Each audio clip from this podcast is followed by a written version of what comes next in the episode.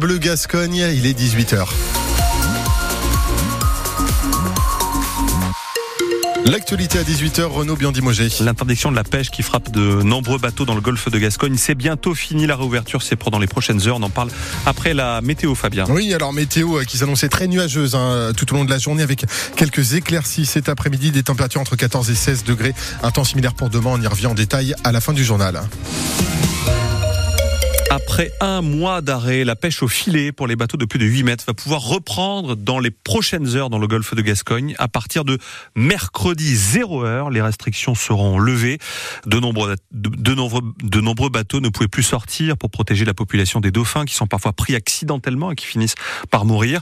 À Cap-Breton, seul port de pêche des Landes, une dizaine de bateaux de pêche étaient concernés par cette interdiction de sortir en mer. Quel est l'état d'esprit des professionnels? Vous leur avez posé la, la question, Paul Ferrier. Au bout de ces 30 jours resté à quai, il est dépité. Financièrement, rien ne va quoi. Franck Duhat est patron pêcheur du bateau Arc-en-Ciel au port de Cap-Breton. Et si les pêcheurs sont censés être indemnisés dans les prochaines semaines, pour cette période où ils sont restés bloqués, pour l'instant, les dossiers ne sont pas encore montés. Et selon lui, il en reste persuadé, cette période n'a servi à rien pour les dauphins. Dans les dix premiers jours, il est tombé 77 dauphins et personne n'en parle. Et on était à la maison. On nous a arrêté 30 euh, jours pour rien du tout. Il se pose pas le problème de ces gros chaluts là de 140 mètres. Et en fait, les dauphins atterrissent pour chercher à manger parce qu'au large, ils enlèvent ce qu'il leur faut pour manger. La photo navire usine. Ah ben les industriels quoi. De son côté, Philippe Garcia, président de l'association Défense des milieux aquatiques, l'une des associations qui a porté cette interdiction de pêche devant le Conseil d'État, confirme qu'il y a eu quand même des échouages, mais lui n'en tire pas encore de conclusion. On a évidemment des échouages jour le jour qui ont été collectés, mais il n'y a pas de comparaison possible pour l'instant avec les années précédentes parce qu'il nous manque beaucoup d'informations. En 2025 et en 2026, il y a la même fermeture d'un mois et toute la question qui se pose, est-ce que cette fermeture sera suffisante ou bien est-ce que nous, les associations, on va repartir au combat pour demander un rallongement de la durée Ça, on ne le fera que lorsqu'on aura des éléments factuels. L'association renvoie à la fin du printemps pour un bilan complet et les pêcheurs craignent évidemment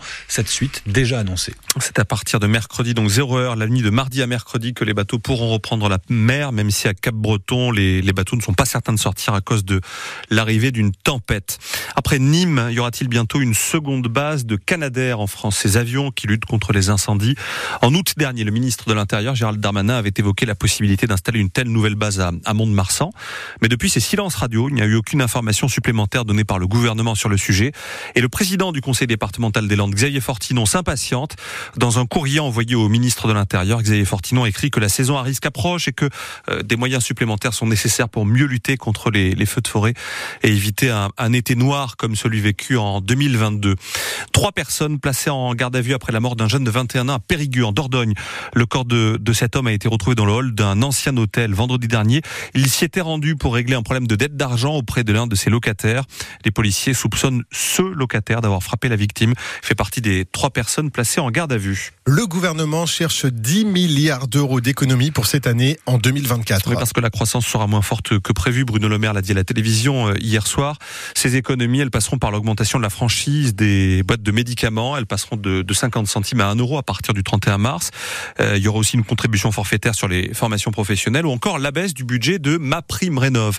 L'enveloppe devait être de 5 milliards d'euros cette année. Pour cette prime, finalement, ce sera seulement 4 milliards, 1 milliard de moins pour aider à la rénovation énergétique des logements, Agnès Soubiran. Morale en berne pour les propriétaires, à la complexité de procédures maintes fois revues. Il faut faire des travaux, des devis, ça court, ça va, ça vient, les dossiers s'empilent. Ben après, les gens de guerre là, s'ils abandonnent. S'ajoutent des travaux toujours plus chers et aux résultats mitigés. Christophe Demerson est le président de l'Union nationale des propriétaires immobiliers. Moi, ce que je vois partout en France, c'est des gens qui ont fait des travaux et dont les notes ne bougent pas, particulièrement sur les petits appartements. Et comme vous le savez, l'investisseur et le propriétaire, ben, il devient frileux et on le comprend avec l'explosion du coût des matériaux. Même état d'esprit pour les professionnels du secteur. Le problème n'est pas le montant des aides.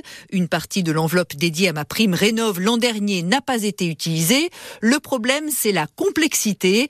Jean-Christophe Repon est le directeur de la CAPEB, Confédération de l'artisanat et des petites entreprises du bâtiment. Ce qu'il importe là, à l'heure actuelle, c'est de réformer ma prime rénov, le rendre plus fluide, plus transparent et plus rapide. Et nous, on a besoin d'amener de plus en plus d'artisans vers ces chantiers-là. Actuellement, en France, il n'y a que 60 000 entreprises petites RGE qui peuvent faire accéder à ma prime rénov aux particuliers, c'est pas satisfaisant. D'autant que l'an dernier, 65 000 entreprises avaient cette certification reconnue garant pour l'environnement, mais plus de 4 000 ont donc jeté l'éponge face à la complexité des procédures et au coût des matériaux. Agnès Soubiran en football, le nouvel entraîneur de l'Olympique de Marseille est Jean-Louis Gasset, l'ancien sélectionneur de la Côte d'Ivoire âgé de 70 ans, va s'engager pour une durée de 6 mois à l'OM. Il remplace l'Italien Gennaro Gattuso, débarqué au lendemain de la défaite à Brest en Ligue 1. C'était euh, hier soir. 18h05 minutes sur France Bleu Gascogne. La météo 100%